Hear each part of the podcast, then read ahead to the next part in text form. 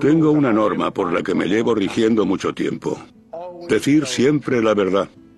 Así, no tienes que recordar siempre lo que dijiste. Además, nunca se me dio bien mentir. Los hindúes ya pensaron en utilizar esa misma norma hace más de 3.000 años. Satya, la verdad, es una de las leyes sagradas de los hindúes, junto a las que se oponen a la violencia o al robo, entre otras. Los judíos y los cristianos tienen los diez mandamientos como principales reglas espirituales para la vida. Los musulmanes también las encuentran en su sagrado Corán. Su conexión con Dios otorga a estos edictos poder sobre miles de millones de vidas. Aún así, vivimos en una época de iluminación dominada por la ciencia y la razón. ¿Seguimos necesitando las leyes sagradas?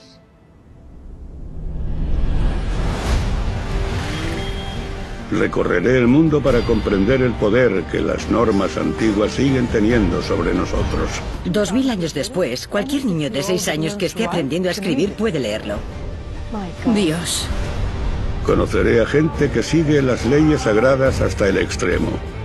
No quieren matar ni insectos ni microorganismos. Veré qué sucede cuando la gente se empeña en incumplir las reglas divinas. Exploraré la venganza divina. Algunos escapan, otros mueren en el acto.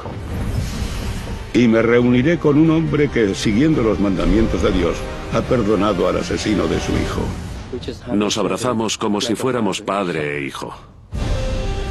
The Story of God con Morgan Freeman. Leyes sagradas.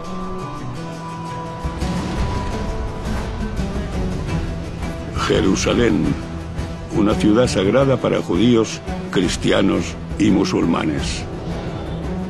Para vivir codo con codo, la gente necesita una serie de reglas comunes. A pesar de que la ciudad esté actualmente fragmentada, las tres religiones reconocen las leyes sagradas sobre las que se construyó Jerusalén los diez mandamientos.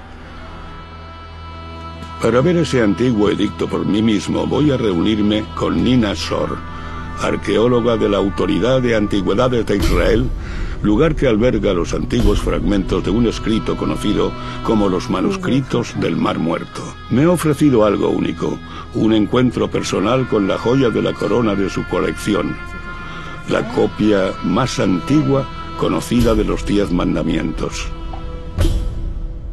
Esta es, esta es la única copia de los diez mandamientos que ha sobrevivido intacta hasta la fecha. Tiene dos mil años de antigüedad. He ido a Qumran, donde se encontraron los manuscritos del Mar Muerto. Pero esta es la primera vez que veo los escritos en sí mismos. Tienes mucha suerte, porque no todo el mundo puede ver los manuscritos cara a cara. Los manuscritos del Mar Muerto son la versión más antigua y completa de las escrituras hebreas. Se encontraron en 1947 en unas cuevas secas en Qumran, cerca del Mar Muerto. Es increíble pensar que lo que está escrito aquí haya podido sobrevivir tanto tiempo. Está escrito en pergamino, que es piel de animal y sí, es un milagro que haya sobrevivido y lo ha hecho seguramente porque las condiciones de las cuevas eran las mejores. Lo que intentamos hacer aquí, en la cámara acorazada en la que guardamos todos los manuscritos, es recrear esas condiciones. Hay muchas copias de los diez mandamientos. Están por todas partes. ¿Por qué son tan importantes? Son importantes porque representan nuestra herencia, nuestra herencia común, ya que dos mil años después podemos seguir hablando de ellos y relacionándonos con ellos. ¿Y tanto? Sí, ¿verdad? Voy a leértelo, ¿vale? Soy tu Dios. Sí.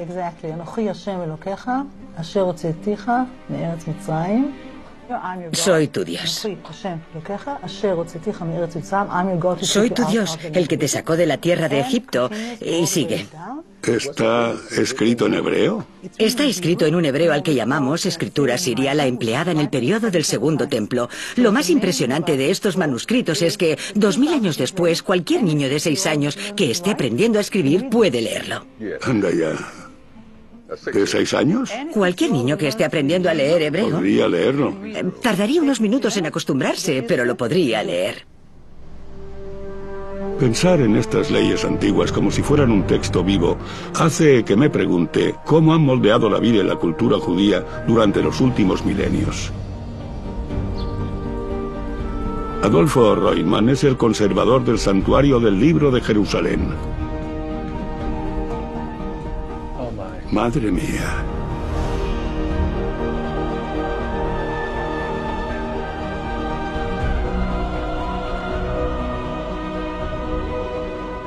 Es increíble.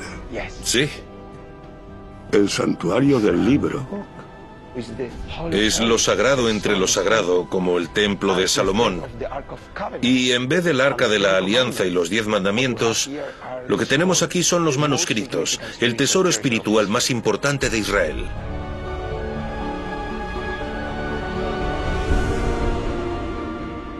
¿Existe alguna diferencia entre los mandamientos y los otros códigos de las tribus de Oriente Medio? Lo que es realmente importante de estos manuscritos es que los diez mandamientos tienen dos secciones. Una se refiere a Dios y otra se refiere a los seres humanos. Los primeros cuatro mandamientos establecen las normas sobre cómo debe comportarse la gente en relación a Dios, con reglas como no tener otros dioses y respetar el sábado. Los últimos seis afectan asuntos humanos, pueden prohibir, matar, robar o engañar. No tiene que ver con meras ideas, tiene que ver con la vida real. La vida real debe reflejar todas estas ideas religiosas. El concepto de que nosotros, nuestra comunidad, somos un templo, un templo espiritual. Cuando una ley tiene carácter religioso, Sí, ¿cuál es su sentido práctico? ¿Cómo se manifiesta? ama al prójimo como a ti mismo. Está escrito, si no lo amas, no será algo solo en su contra, será algo en contra de Dios. Tienes que cuidar a los demás porque Dios los ha creado a todos. El bueno, el feo y el malo. ¿Sí? Los diez mandamientos han tenido una influencia increíble en muchas partes del mundo. Sí. ¿Tú crees que han influido en otras religiones? Es imposible imaginarse la historia del ser humano sin estos diez mandamientos concretos. ¿Por qué no debes matar a una persona? ¿Por qué hay que tener moralidad? Todas estas tradiciones se han inspirado mucho en los diez mandamientos, incluso personas que pertenecen a otras civilizaciones. Es increíble cómo una lista de cosas que debes y no debes hacer escrita en un pergamino hace miles de años ha influido tanto en el mundo. Seguramente sea porque los diez mandamientos no son solo una lista de cosas que debes y no debes hacer. Inspiraron a los antiguos judíos a mantener buenas relaciones, no solo con Dios, también con sus familias y vecinos. Independientemente de tu fe, eso es lo que crea una sociedad duradera. Es difícil encontrar lugares en la Tierra en los que los diez mandamientos no hayan tenido algún efecto, pero sí que existen.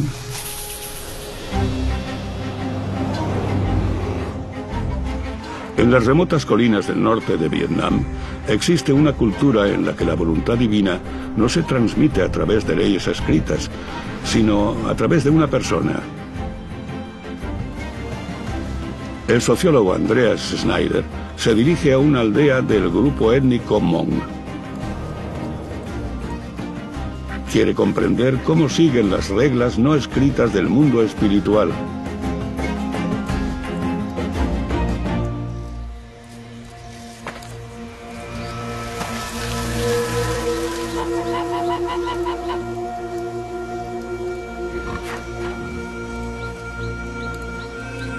Va a reunirse con Yang Asua, quien ha nacido en la aldea.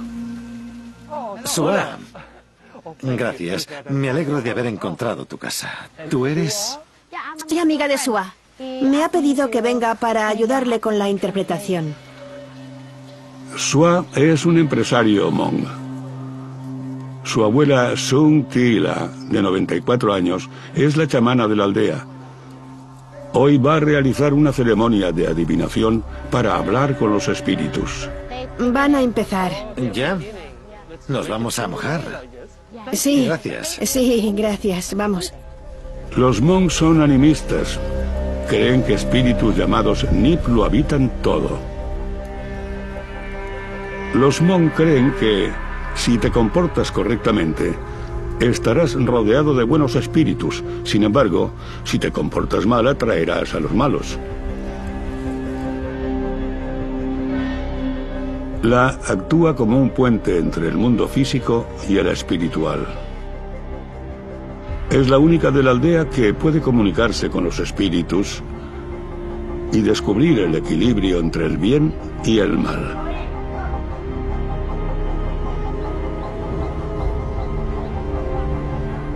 Va a empezar a hacer de chamana.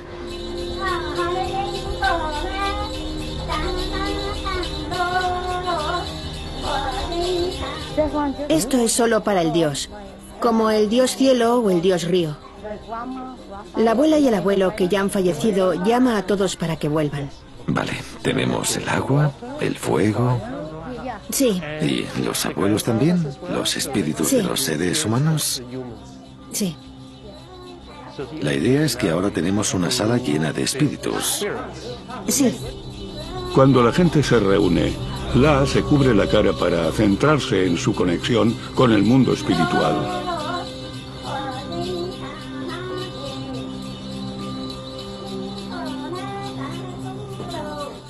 mantiene una conversación con los dioses. Si quiere pedirles algo, se lo pide. Si ellos quieren contestarle, ella debe contestarles también. Aún siguen con la conversación. Los Mon creen que tanto los buenos como los malos espíritus contestarán a la llamada de la chamana. Vale, esto es para los dioses malos, que desaparezcan, para que todos abandonen la casa. La ha detectado la presencia de espíritus malos. Sin embargo, los buenos espíritus le han indicado cómo lidiar con ellos.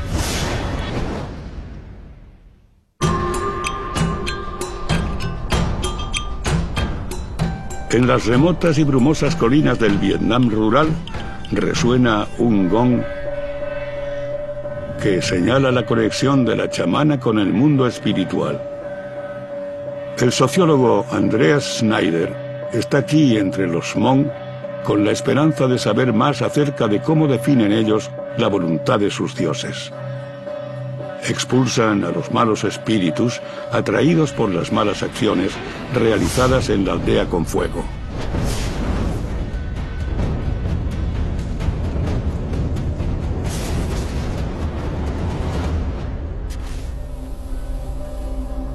Pero la chamana La le ha dicho a los aldeanos que deben ofrecerle un sacrificio a los buenos espíritus. Eso significa que vamos a presenciar un gran sacrificio hoy porque han cometido un gran error. Sí, han cometido un gran error, por eso tiene que matar al cerdo. Los espíritus, esa es la ofrenda que les damos. Ese sacrificio ayuda a la gente de la aldea.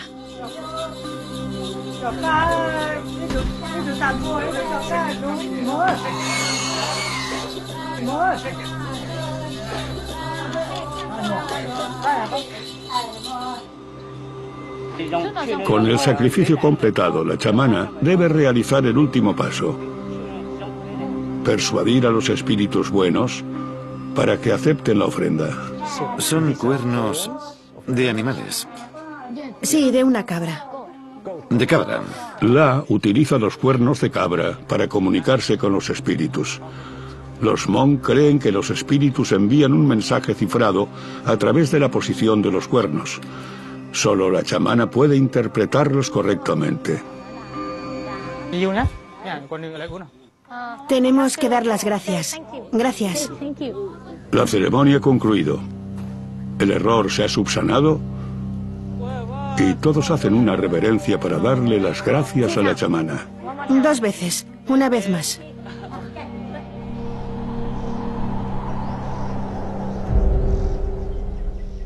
La pregunta que tengo es, ¿Qué hemos visto hoy?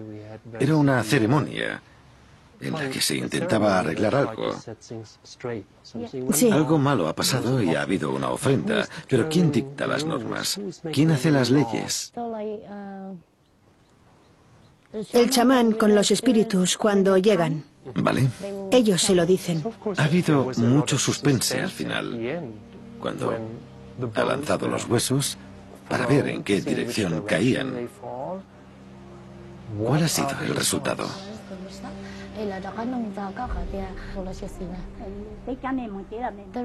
Todo ha salido bien. Me gustaría darle las gracias por ayudarnos a entender vuestra sociedad. Vale. Ella también quiere daros las gracias y os va a dar un poco de hilo de la suerte.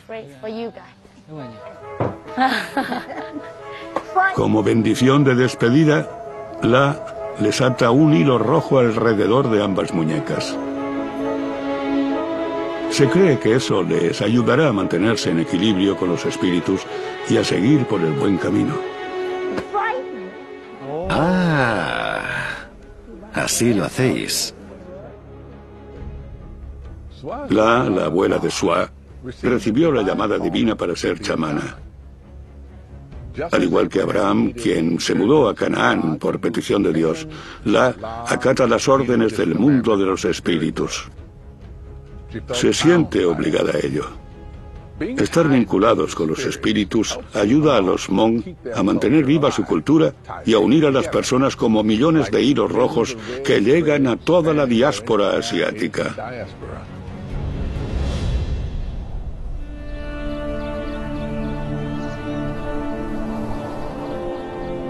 En muchas religiones, las leyes sagradas dictan no solo cómo deben vivir sus fieles, sino también cómo deben enfrentarse a la muerte.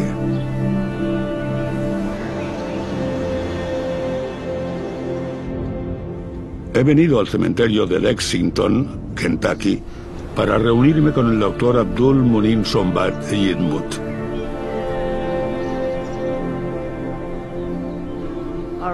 Abdul sigue la ley más sagrada del Islam tras una gran tragedia personal. Quería expresarle personalmente lo agradecidos que estamos porque usted pueda pasar un rato con nosotros. El placer es mutuo. Tengo entendido que ocurrió algo trágico en su familia. ¿Podría contarnos cómo fue? Hace tres años asesinaron a nuestro querido hijo, Salaudin.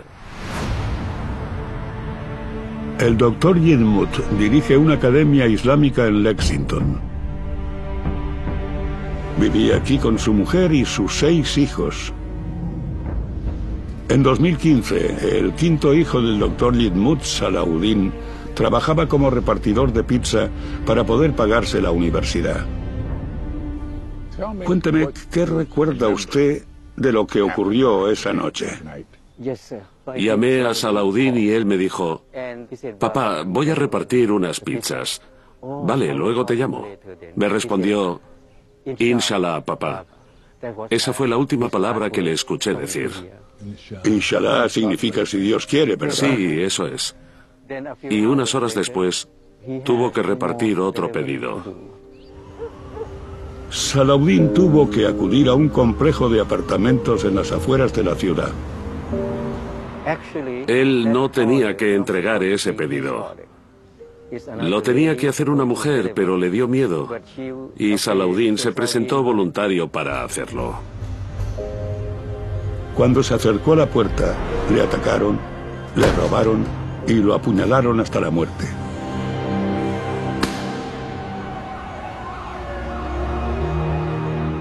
¿La policía descubrió quién lo hizo? Sí. ¿Ah, sí? Trey Alexander Relford, junto con dos cómplices, tramó un plan para robar a un repartidor de pizza. Salaudin se convirtió en su víctima y Relford fue declarado culpable por participar en el asesinato. El doctor Yinmut accedió a negociar un acuerdo para que a Relford no se le impusiera la pena de muerte. Pero fue lo que sucedió durante el juicio y lo que llamó la atención de los medios.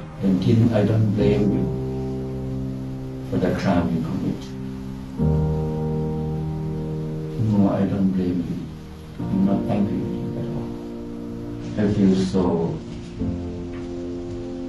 so sad for you that uh, you have to be in this situation. I'm sorry about what happened that day.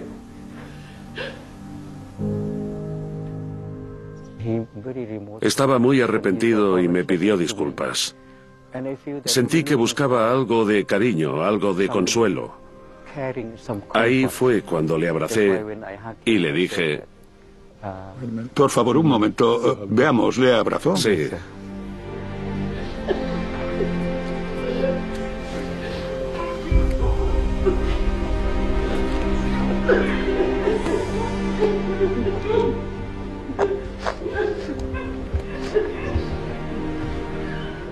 Nos abrazamos como si fuéramos padre e hijo.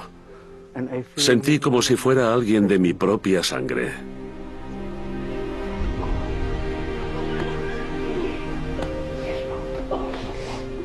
Le dije, hijo mío, te he perdonado. Tienes ante ti un nuevo capítulo en tu vida. Cambia y conviértete en una buena persona. Ese es el mensaje que le di.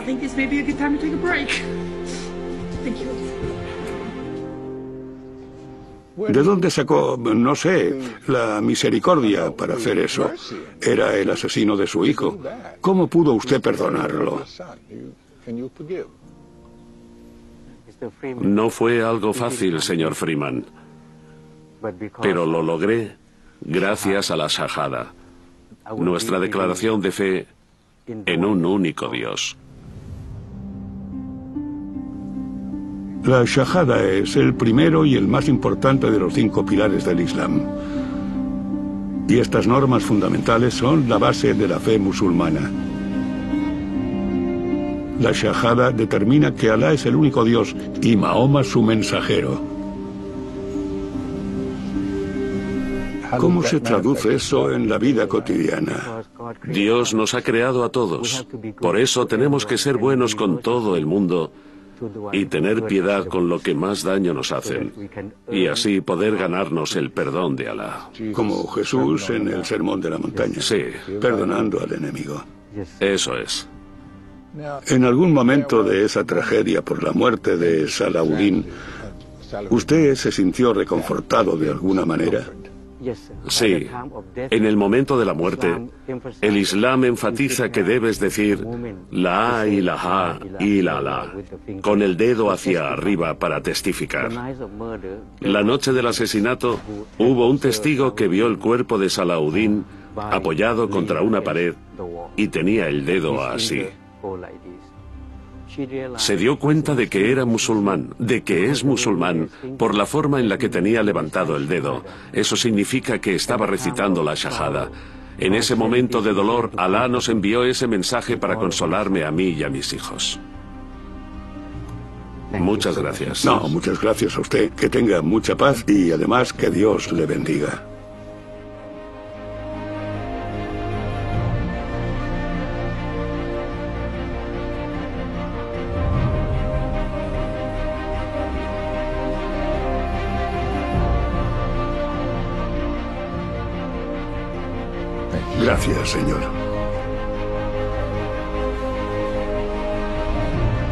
Lo que hizo el doctor Gilmut me parece de una humildad asombrosa. Muchos podrían decir, bueno, eh, solo está siguiendo el mandamiento de Dios de la Shahada, pero muchos contemplan mandamientos de Dios como meras advertencias. Lo que entiende la gente como el doctor Yidmut es que representan la forma que tiene Dios de enseñarnos cómo vivir vidas mejores como sociedad, como individuos y como miembros de la raza humana.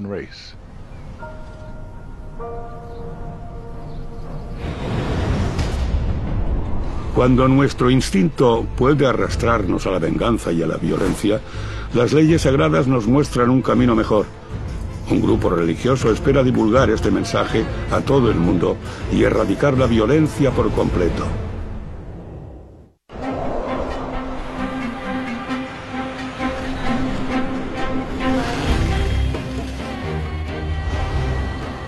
He venido a Kathmandú, Nepal, para saber más acerca del jainismo, una fe cuya ley sagrada definitiva es la no violencia. Junto a mí se encuentra el académico religioso Pankaj Jain, que me ha invitado al templo jainista, local para ser testigo de una ceremonia religiosa conocida como Puya. Aquí estamos. Genial.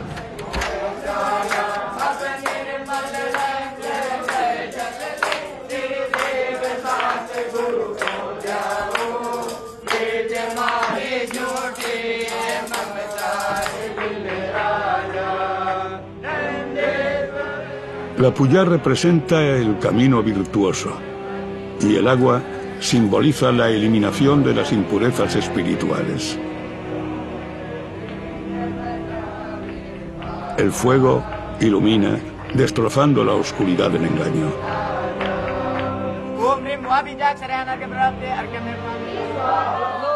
¿Qué decís? Perdón. Suena como ajá, pero no lo es. Es Svaja. S-V-A-H-A. Svaja. Svaja. Me ofrezco simbólicamente. Las ofrendas de alimentos como arroz o almendras connotan sacrificio. La no violencia implica que todos los jainistas son vegetarianos. Los cocos disecados representan la mente del creyente que se despierta.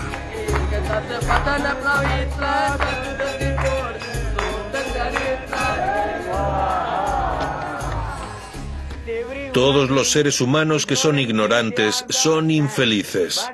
Pero cuando adquieren conocimiento, el conocimiento adecuado, la conducta adecuada, el carácter adecuado, se vuelven como Dios quiere que sean. Ese es nuestro objetivo. No hay que matar a ningún alma en este mundo. Por eso debemos ofrecer el conocimiento adecuado. Me intriga saber qué conocimiento creen los jainistas que llevarán a la iluminación y la paz universal. La religión se llama jainismo y estoy hablando contigo que te apellidas Jain. ¿Es una coincidencia? Jain es un apellido muy común para la gente que practica el jainismo. Es una palabra que proviene de la forma Jina, J-I-N-A, los que han conquistado todas sus pasiones, los que se han conquistado a sí mismos. Al igual que los budistas, los jainistas luchan por la liberación del ciclo de vida y muerte, que es la reencarnación.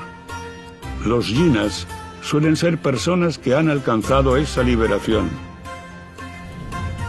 los jinas han hecho cinco grandes votos, de verdad, no violencia, no acumulación, celibato y para no robar. Todos los jainistas esperan volverse jinas, por eso seguimos su camino.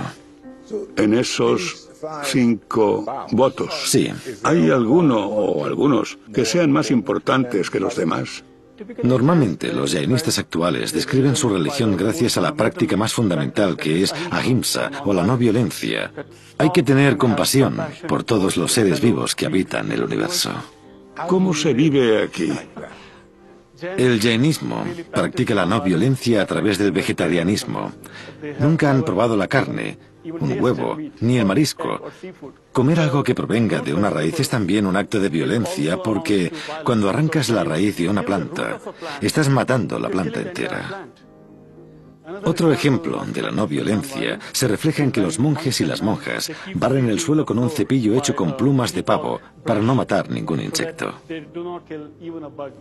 ¿Y qué pasa cuando respiramos? ¿Hay siempre insectos eh, flotando en el aire? ¿Están ahí? ¿Qué hacen ustedes en ese caso? Hay un sector del jainismo que se pone una máscara en la boca. No deben respirar ningún microorganismo, ni siquiera inintencionadamente. Algunos jainistas, sobre todo en sus últimos años de vida, hacen voto de no violencia hasta tal punto que dejan de alimentarse y muchos acaban muriendo de inanición. ¿Sería injusto decir que se trata de algo un poco extremista? Yo prefiero llamarlo ejemplo definitivo de no violencia. Ahimsa, o la no violencia, nos lleva a una coexistencia pacífica, a una mejor aceptación de diferentes fes y diferentes prácticas. Es lo que buscaron grandes líderes como Mahatma Gandhi,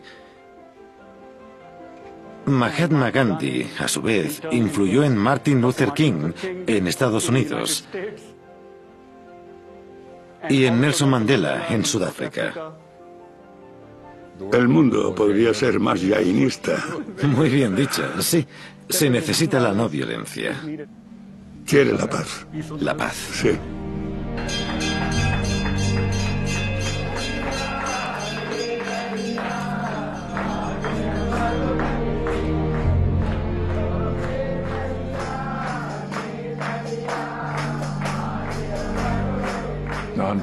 No violencia.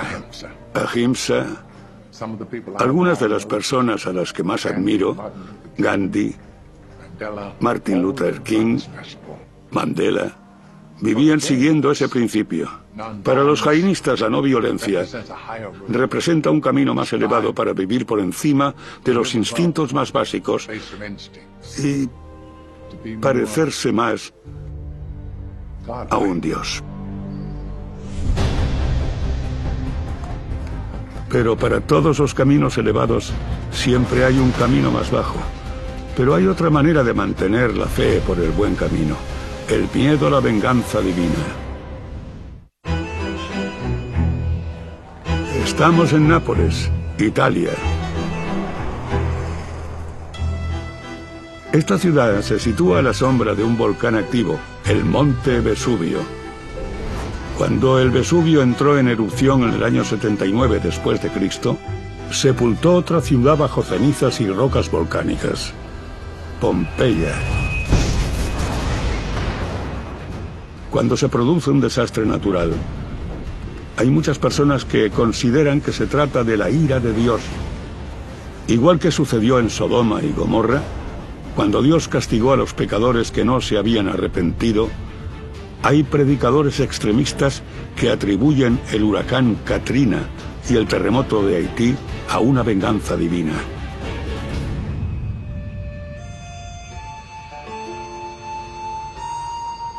Voy a reunirme con el arqueólogo e historiador Andrew Wallace Hadrill porque quiero saber si los antiguos romanos vieron el fuego y el azufre que envolvió Pompeya como un castigo divino. Ahí está. Ese es el Vesubio. Establecieron el fórum aquí para mirar hacia la montaña. ¿Cuántas personas crees que vivían aquí? Se calcula que entre 10.000 y 20.000.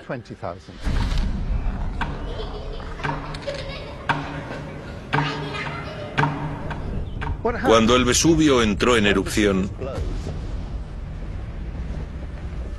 una columna se elevó en el aire unos 30 kilómetros hacia la estratosfera.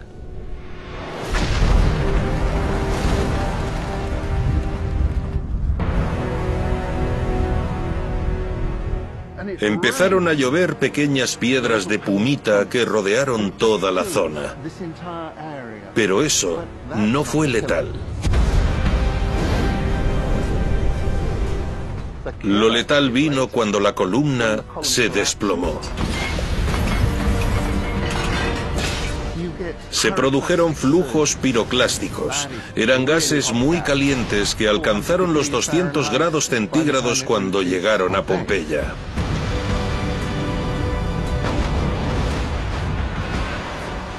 Es imposible sobrevivir a eso.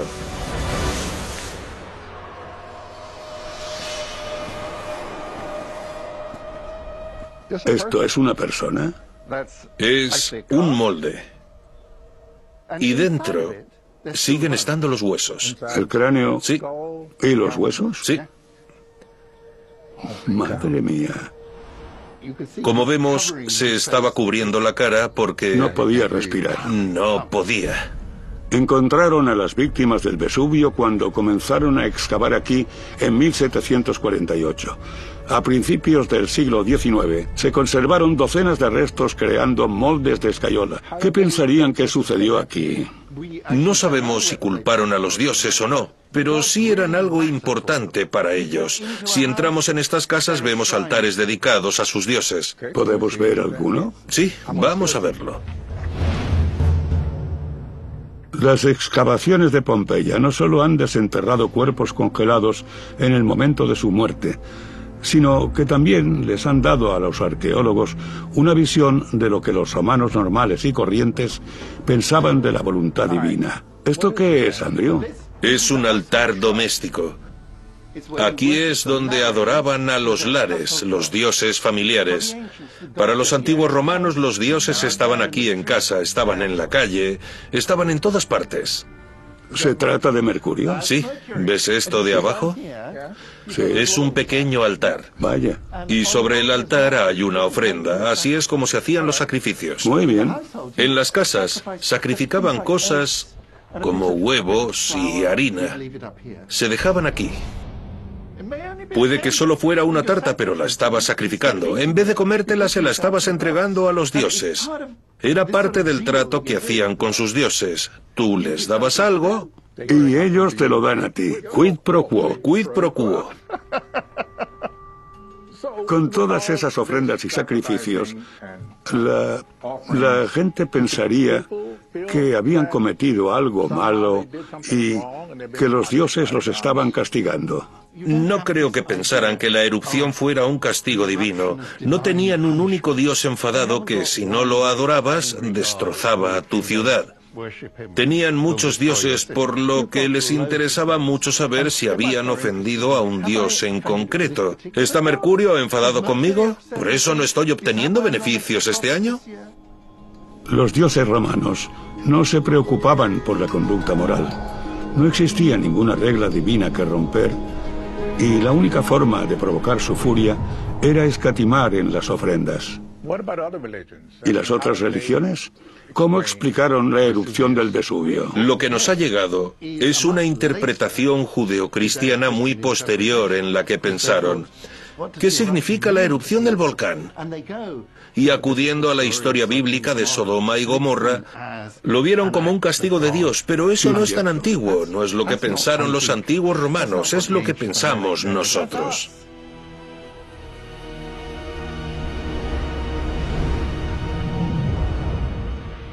Cuando la naturaleza desata su poder, ya sea en forma de volcanes, terremotos, huracanes o tsunamis, nuestra fragilidad humana queda al descubierto.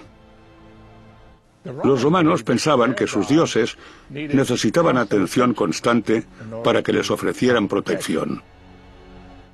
Pero no habían mandamientos que romper ni fallos morales que pudieran provocar su ira. Hoy en día, la mayoría de las personas del mundo creen que debemos vivir siguiendo unas leyes morales inspiradas en lo divino. Pero cuando las culturas chocan, las leyes sagradas entran en conflicto y las personas se cobran la venganza divina en sus propias manos.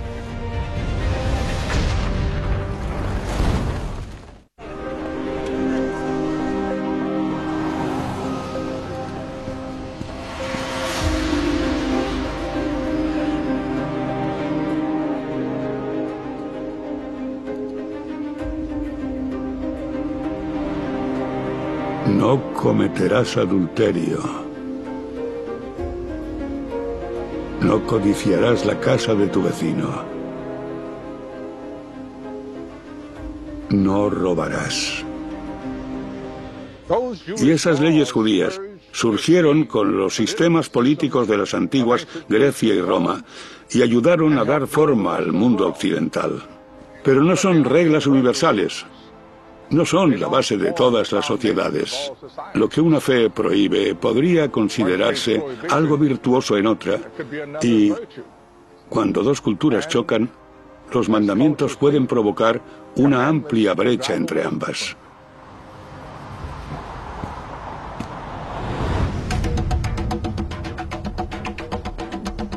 En Bamiyan, Afganistán, los talibanes ordenaron destrozar en 2001 las estatuas de Buda más altas del mundo. Su motivación fue la prohibición islámica de tener imágenes de culto, una prohibición derivada del segundo mandamiento de la ley judía. La mayoría de los musulmanes lo definieron como actos extremistas e intolerantes con otras creencias. Pero la destrucción en masa de iconos religiosos ya había ocurrido antes y fueron cristianos quienes lo hicieron. El conflicto surgió aquí, en Estambul, Turquía, hace 1300 años. La periodista Nelufar Hedayat ha venido a visitar la Catedral de Santa Sofía y a descubrir cómo una ley sagrada dividió a todo el imperio cristiano. Ella va a reunirse con la arqueóloga Alessandra Ricci. Hola, ¿qué tal?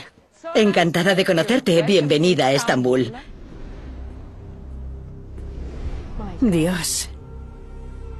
Parece mucho más grande desde dentro. Es un edificio que te envuelve. Te impacta su majestuosidad. Es impresionante. Este lugar parece contener capa tras capa de historia. El emperador Justiniano construyó Santa Sofía en el año 537. En ese momento fue el edificio más grande del mundo y la mayor iglesia del imperio cristiano bizantino. En 1453 los otomanos conquistaron la ciudad y convirtieron Santa Sofía en una mezquita. Desde 1935 es un museo en el que sus visitantes pueden admirar obras de arte espectaculares de ambas religiones. Una de esas obras, la Deesis, nos transporta a un siglo tumultuoso a principios de la cristiandad. Aquí, en esta pared, en el centro, está Cristo y ahí su madre, la Madre de Dios. Juan Bautista está en esta parte. Alessandra, esto es precioso, pero he visto incontables imágenes como esta en el mundo cristiano. ¿Por qué esta es tan controvertida?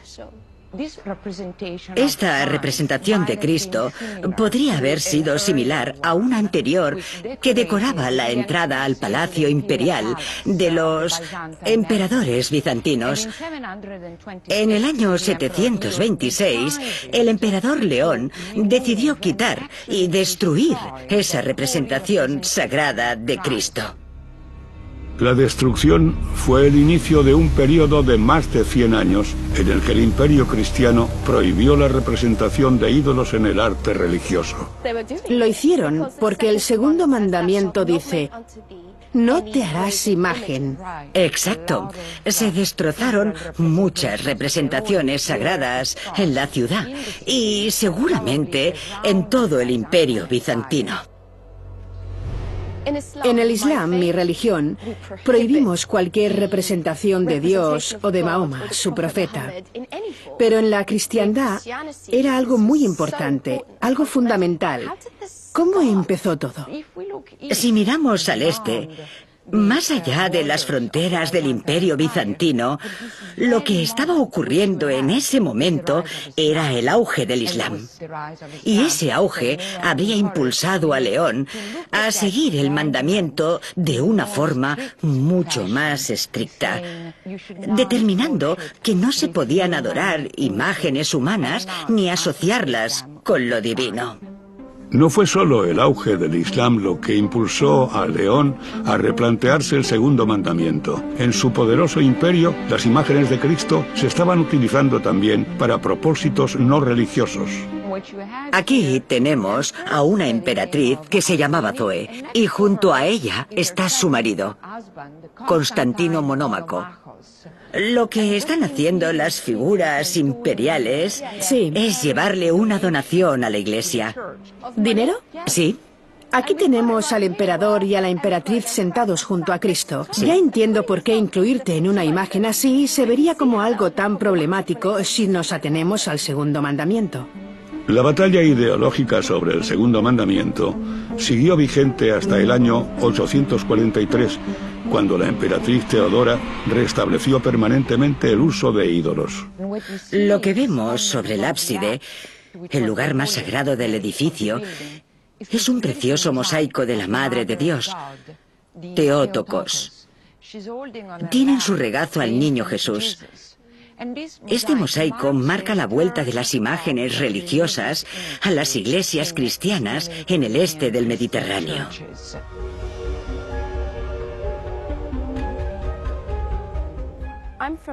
Yo soy de Afganistán, Alessandra, y allí los extremistas religiosos han destruido partes importantes de nuestro ADN cultural e histórico.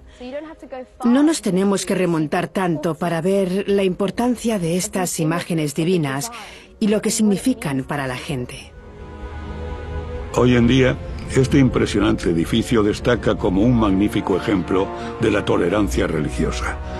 El primer sultán otomano de Estambul convirtió Santa Sofía en una mezquita, pero no destruyó los iconos cristianos. Tan solo los cubrió de yeso, preservándolos así para la historia. Lo que vemos aquí es una bonita representación de lo sagrado que sobresale para que todos sus visitantes, sea cual sea su fe o su cultura, puedan disfrutar de ella. Qué maravilla.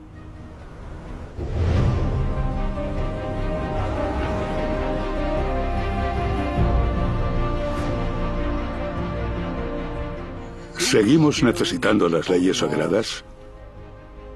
En manos de fanáticos pueden llevar a juicios morales y conflictos, pero también pueden señalarnos la dirección correcta, el camino adecuado para valorar la paz por encima de todo, a vivir en armonía con los demás y perdonar el más grave de los pecados. Creo que las leyes divinas están tan adheridas a nuestras vidas que lo han hecho para quedarse. La pregunta es, ¿cómo las usamos? ¿Para dividir y causar daño? ¿O como un recordatorio de que tenemos que honrar y respetar a los demás, cuidando este extraordinario mundo en el que vivimos?